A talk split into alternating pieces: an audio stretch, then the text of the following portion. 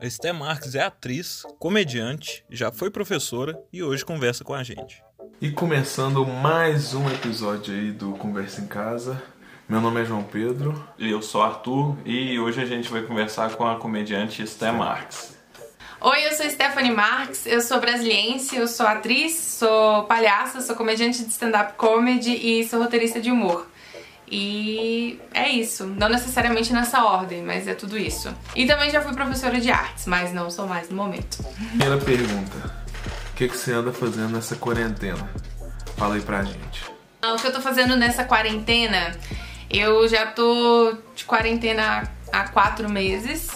Eu vim pra casa, tava fazendo show no sul do país quando a, a pandemia estourou mesmo, tava em Curitiba. Vim pra cá antes, cancelaram os dois shows, vim pra Brasília, que é a casa da minha mãe. E aí aqui estou há quatro meses. Nesses quatro meses eu tô tentando levar uma vida relativamente normal.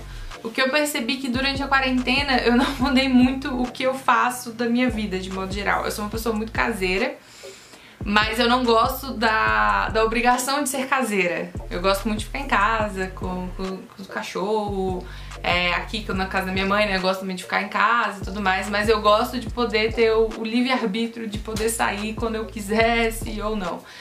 E isso deixa um pouco, me deixa um pouco ansiosa. Mas eu tô tendo, tentando ter uma rotina de trabalho. É, basicamente eu trabalho de casa há muito tempo, né? Então, é, desde que eu saí da escola eu já trabalho sempre de casa. Então, essa ideia de home office é uma coisa que já era comum pra mim. Eu só tentei ser mais disciplinada, porque como eu sabia que a, a situação como um todo era muito complicada, né, de pandemia e tal, ia, ia fazer com que eu precisasse ter um pouco mais de força, mais de organização e disciplina para conseguir produzir as coisas que eu precisava produzir. É, no início da quarentena, eu fiquei num ritmo frenético de produção de vídeo pra internet, vídeos de humor, então eu fiz muitas sketches e foi ótimo assim pra mim, que foi um momento bem de expurgo mesmo. Sei, peguei todas as ideias que eu tinha e fui fazendo sem julgamento nenhum, tipo, principalmente meu, assim. Eu tava nesse ritmo frenético de produzir, produzir, produzir, produzir. E aí essas últimas duas semanas eu dei uma freada pra dar uma pensada também, porque eu acho que ninguém esperava que a pandemia fosse durar tanto tempo. Na verdade, eu sempre esperei, sempre imaginei. Falei assim, quando veio pra cá e vi que o negócio tava desandando, eu falei, ih, filho, esquece que isso aqui vai demorar. Mas... Mas de modo geral eu tenho, tenho produzido bastante, mais pra sketches. Agora em relação a stand-up eu tenho produzido muito pouco, muito pouco mesmo.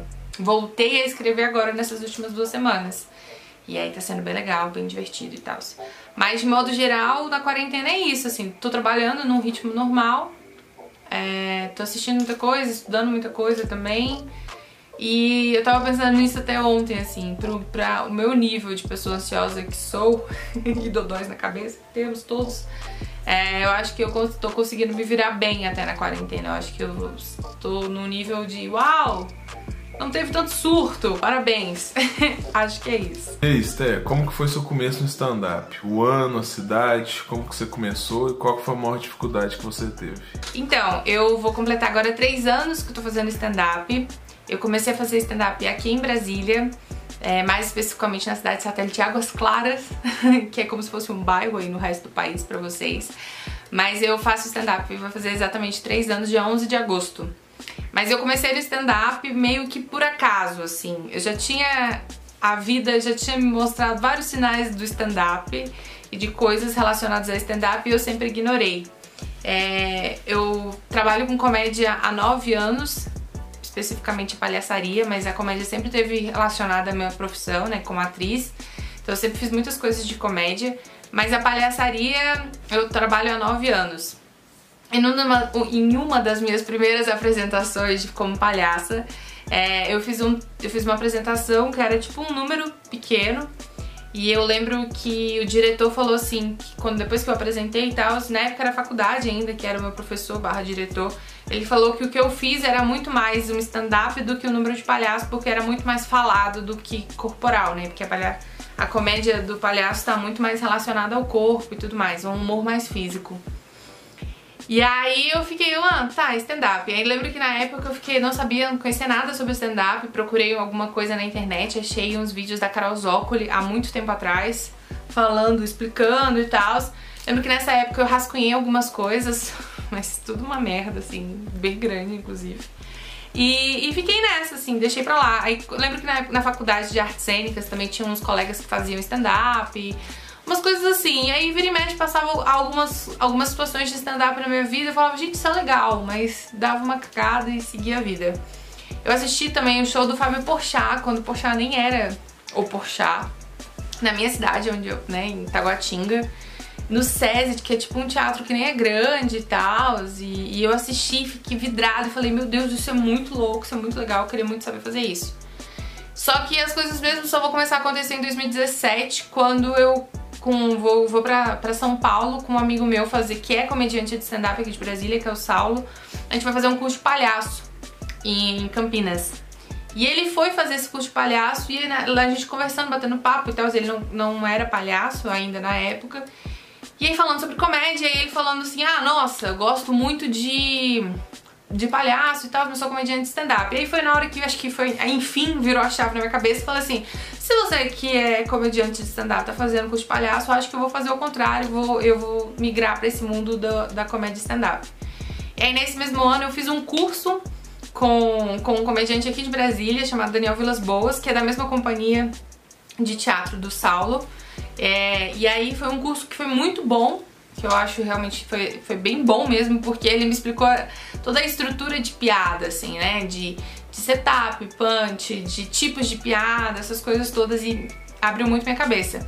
E aí logo depois do curso eu comecei a dar uma, uma doida assim, fui atrás de, de shows de stand-up em Brasília e sair correndo atrás e querendo ir, ia sozinha pra bar, ia sozinha pra, tipo, pra teatro, dava meus corre e, e assim, tipo, na época eu namorava, eu falava, não, não chamava ninguém, só, só, vou, só vou mesmo. E aí fui, nem chamava minha mãe, amigo, não, só queria porque eu queria realmente estudar. Eu achava chato, ainda acho também chato assistir às vezes coisas com pessoas que. que porque eu fico querendo comentar e na época eu tava bem. Sou meio. Fico meio nerd, assim, quando tô aprendendo uma coisa nova e eu fico querendo comentar pra pessoa, assim. Olha, isso ali foi uma piada de, de reversão. E a pessoa tá, tipo, só querendo assistir. Eu sou. Essa pessoa, essa pessoa é meio chata, né? Então, enfim. E aí eu comecei a assistir. E aí fui indo pra shows e tal. E aí eu fui assistir um show e tinha um colega meu que na época tinha feito o curso também do Daniel Vilas Boas, ele já, ele já fazia mais tempo stand-up, e aí ele, eu lembro que ele falou assim, tu não quer fazer um open? Eu tinha escrito, sei lá, 5 minutos por causa do, do curso que eu tinha feito, eu falei, tá. E aí ali subi no palco, fiz, e foi muito bom, por incrível que pareça, né? A maioria das pessoas tem histórias com Open que é tipo, ah, foi uma merda, foi horrível. E não, e foi muito bom, realmente foi muito legal. E aí logo em seguida, eu acho que foi tipo na segunda show, eu fiquei sabendo que ia ter um show na quarta, já mandei mensagem no Instagram, e era um show só com mulheres, que eram só comediantes aqui de Brasília. Aí já fiz um open na quarta, aí na quinta eu fiz um outro show, então tipo assim, a minha primeira semana foi uma semana que eu fiz, sei lá, quatro shows, cinco shows assim na primeira semana. E foi tudo muito rápido. E foi indo, foi indo, foi indo, foi indo. E foi muito legal, assim, tipo, o começo, meu começo foi muito bacana, assim. E eu também dei muita sorte, porque na época que eu comecei aqui em Brasília, a cena de, de Brasília tava muito boa de shows. Então tinham vários grupos de, de comédia stand-up, tinham vários shows nas cidades satélites e tal, em vários lugares. Vinha muita gente de fora também para fazer show aqui. Então foi uma época muito boa que me deu muita sorte. É, eu realmente estava no lugar certo, na hora certa pra, pra começar a fazer show. Então fiquei, foi bem bom. Bem, fiquei bem feliz, né, de modo geral. E, mas é claro, né, depois que foi, depois fiz uns, uns quatro shows, aí tipo, sei lá, o quinto foi um lixo. Aí eu falei, meu Deus, o que eu estou fazendo da minha vida? Será que é isso mesmo? E aí eu continuei. E eu fui aceitando sempre, assim, acho que meu, é, o que é mais difícil para quando você é um comediante iniciante é, é você saber que, velho, você tá no começo, assim. A gente, tem, a gente é muito ansioso de modo geral na vida, eu acho. Todo mundo, né? A gente quer começar a fazer e quer começar estourado, assim. Quer que comece que seja ótimo, que seja incrível, que você seja o melhor e que as pessoas já te contratem, que no seu segundo show você tenha cachê. Então eu acho que aprender que quando você é iniciante, você tem ainda muito a aprender. E não só quando você é iniciante, eu acho que a vida toda a gente tem muito a aprender quando a gente se coloca nesse lugar de, de aprender e, e ser grato às oportunidades que vão aparecendo pra você. Nossa, foi muito parecendo Haribo agora, né? Mas, enfim, mas ser grato pelas oportunidades que vão aparecendo, as coisas vão realmente fluindo. E foi meio que isso, assim, que rolou. Então eu fui, comecei fazendo open, foi uma coisa aqui, outra ali. E eu lembro que foi em agosto de 2017 em janeiro de 2018 eu já estava fazendo show como convidada aqui em Brasília. Primeiro porque realmente não tinha, não tinha muitas mulheres fazendo, então sempre rolava aquele lugar de ah, vamos chamar uma mulher, olha que legal, interessante. E eu era esse, ocupava esse lugar. E, e também porque foi dando certo, assim, né? E aí eu fui, fui crescendo o texto rápido também.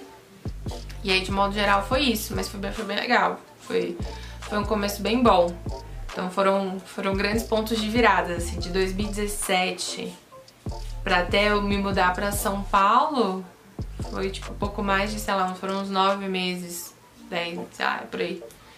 E é isso. Não, tipo, mentira, foi um ano, um ano. Comecei a fazer stand-up em agosto de 2017, um ano depois eu tava mudando pra São Paulo. Então foi tudo meio meteórico e legal. E quais são suas referências no stand-up? Os comediantes que te fazem rir, é, qual tipo de comédia você gosta mais?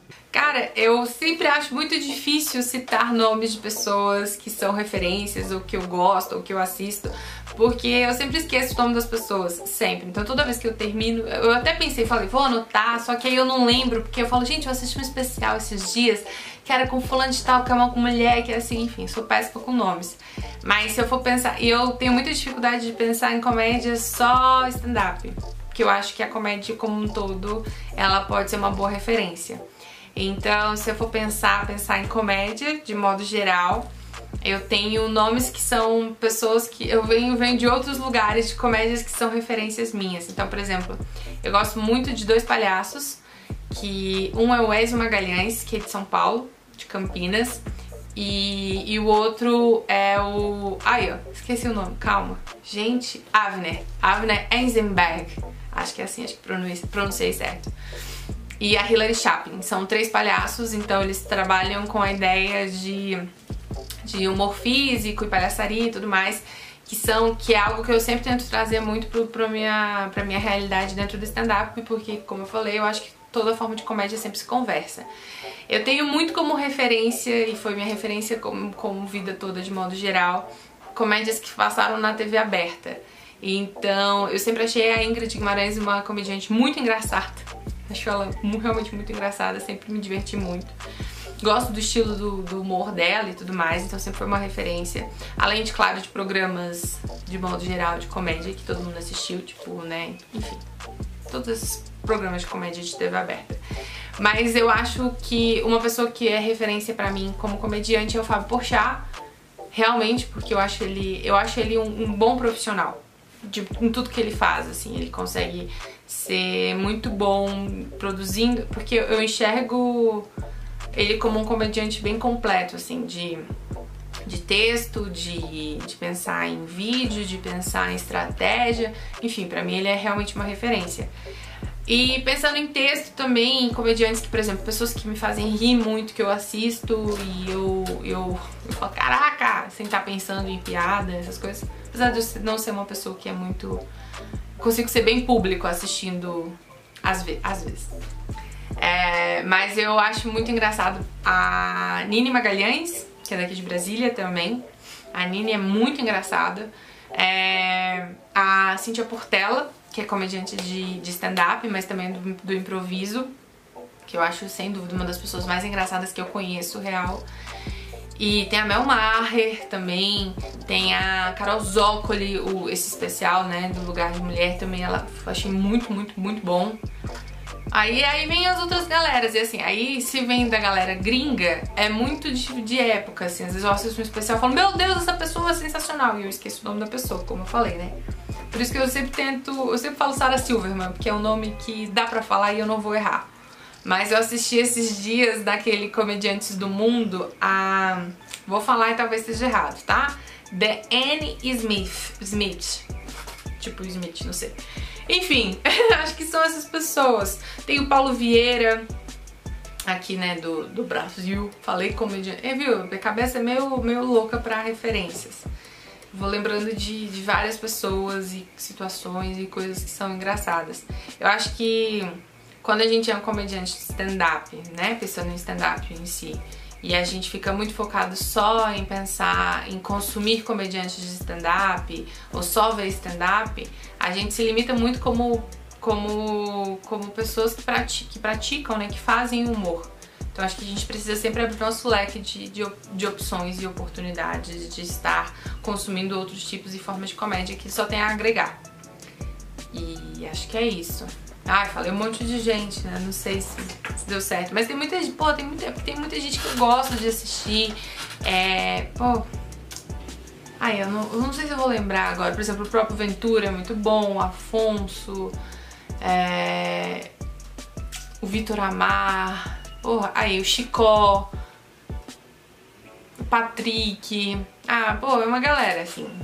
É, eu, não, eu não sei dizer. Eu acho que eu não consigo dizer assim, ah, essa pessoa influencia na forma como eu escrevo meu texto, essa pessoa influencia, influencia na forma como é minha persona, minha apresentação. Acho que tudo é um grande compilado de, de coisas, assim, que a gente vai juntando e forma o que a gente é. Não tem como eu dizer uma só pessoa, só um estilo. Tipo, ah, o que eu sei que, por exemplo, eu não sou uma comediante online. E não é o meu estilo mesmo. Tentei ser e eu falei, cara, não é pra mim.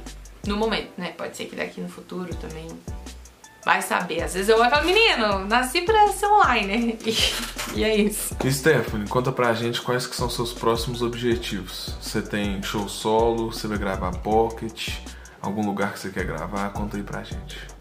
Cara, é, eu tava com a ideia de apresentar um solo no dia do meu aniversário, dia 11 de maio, aqui em Brasília. E aí eu ia usar a melhor justificativa de todas, que eu ia falar assim, gente, é meu aniversário, vou comemorar nesse tal bar e as pessoas iam pagar para entrar e elas iam estar pagando, na verdade, pra mim e iam assistir o meu show. Olha isso, isso aqui é estratégia de marketing, fica ligado, galera. Para mais dicas, é só entrar no meu Instagram.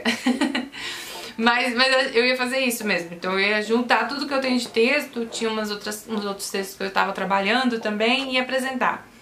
Eu já tinha, já tenho de material aí uns 40 minutos e escrever mais um, um, um escrever mais, e testar até lá é, mais algumas coisas, né? Isso era tipo janeiro desse ano. Já tinha. Não, meu filho, tinha até arte já o negócio. Pra você ver como, como o negócio desandou. Aí veio, veio um negócio de uma pandemia, né? Que aí cagou com tudo. E aí nisso me fez repensar muita coisa de do que eu gosto de fazer, do que eu gosto de produzir, do que, que eu gosto como comédia. Esse tempo de quarentena que eu falei lá no começo de, de produzir freneticamente sem, sem ter um, um, um filtro de ah, isso aqui é para isso, isso aqui deve ser isso, e só produzir, me fez muito eu me encontrar dentro da comédia, vendo aquilo que eu gosto de produzir, aquilo que eu gosto de consumir. Então então me fez repensar também até muito no meu texto. O texto que eu tenho é um texto que eu tô levando ele há três anos, né? Então, tem, né, tem coisas novas, tem coisas que eu mexi, tem coisas que eu tirei, graças a Deus, que eram muito ruins, eu insistia.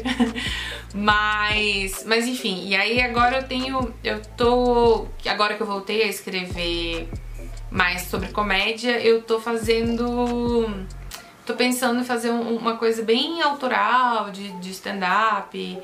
É, não que o stand-up não seja autoral, mas uma coisa, não uma comédia de observação, mas uma comédia muito voltada pra, realmente para as minhas histórias pessoais, bem pessoais, que é uma coisa que eu gosto muito, que é um tipo de comédia que eu curto, e enfim. E também porque eu tive muita história muito maluca na minha vida e que, que eu acho que dá pra ser contada. E é um tipo de comédia que eu gosto, assim e que tá muito ligada à palhaçaria também, com essa, essa busca do seu próprio ridículo, das suas, do seu lugar de fragilidade, que pode transformar no riso e tal.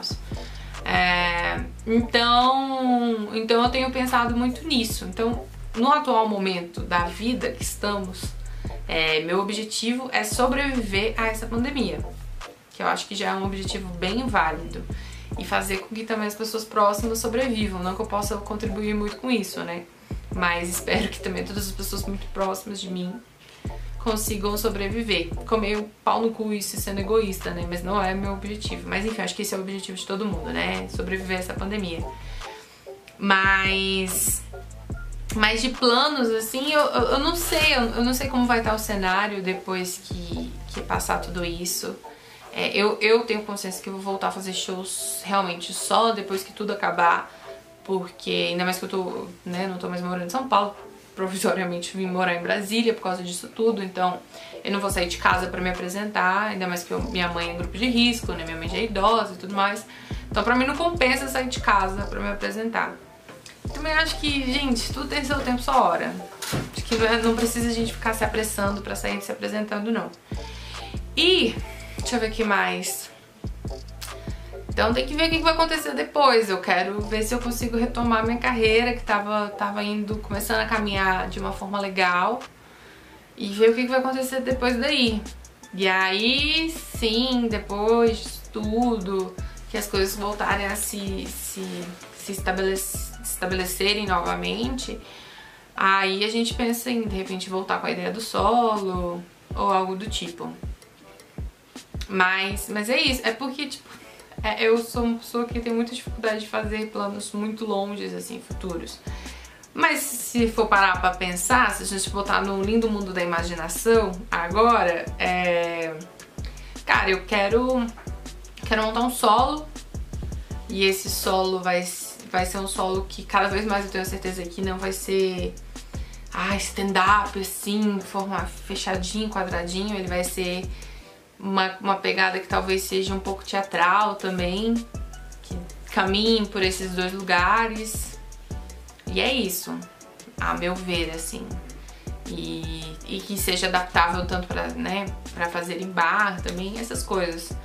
Mas não sei, não sei, não tenho certeza. No momento atual que eu tenho agora, além do, do objetivo de sobreviver, que é um objetivo massa, mas o que eu tenho pensado e o que eu tô tentando fazer é, é voltar a continuar criando conteúdo pra internet, assim. E é isso. E ponto final. Não sei.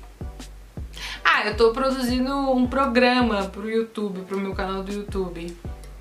Vamos ver o que vai dar daí pra frente, né? Será?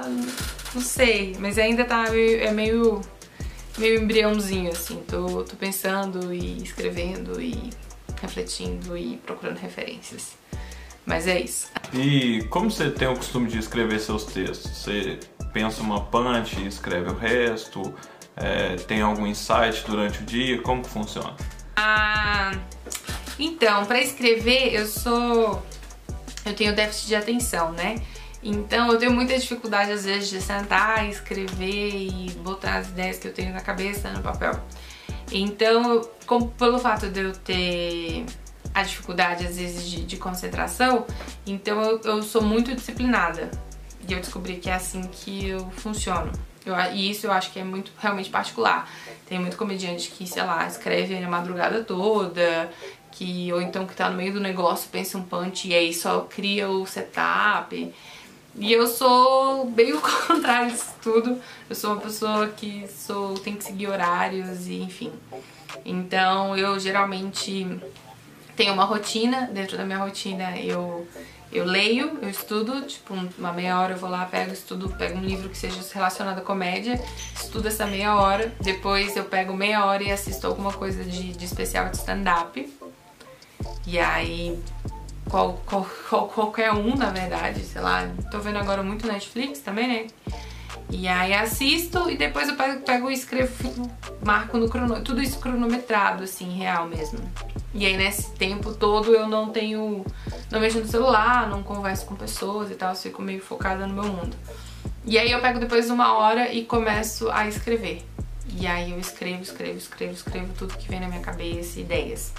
É, eu tô, como eu tava falando anteriormente, eu tô muito voltada para as minhas histórias pessoais. E por, né, por todo, tudo que eu já passei e tal. Então, eu tenho, eu tenho, tô focada nisso. Então, por exemplo, as últimas coisas que eu tô escrevendo, eu tô escrevendo sobre a relação da minha mãe com meu pai. E aí vão para todos esses desdobramentos. Então, como eu tô nesse foco muito minha história e muito pessoal, eu acho que eu não tô muito. De, eu também não sou muito uma comediante de observação. Enfim. É um fato também sobre a minha. Uma, uma limitação que temos aí, talvez. mas. Mas é isso, assim.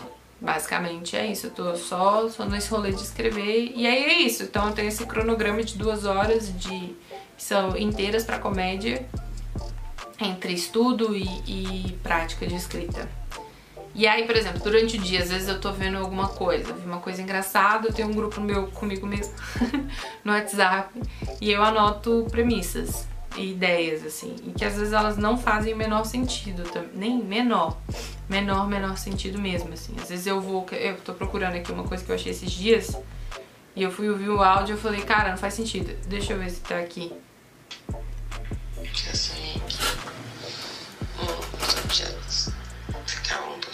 Não, esse aqui, eu, eu, às vezes, viu? Às vezes eu acordo com um sonho. Combinados, você faz os combinados com as crianças do jardim. É a mesma coisa que Deus tentou fazer com os Dez Mandamentos. Desenvolve isso, Stephanie, acredito em você.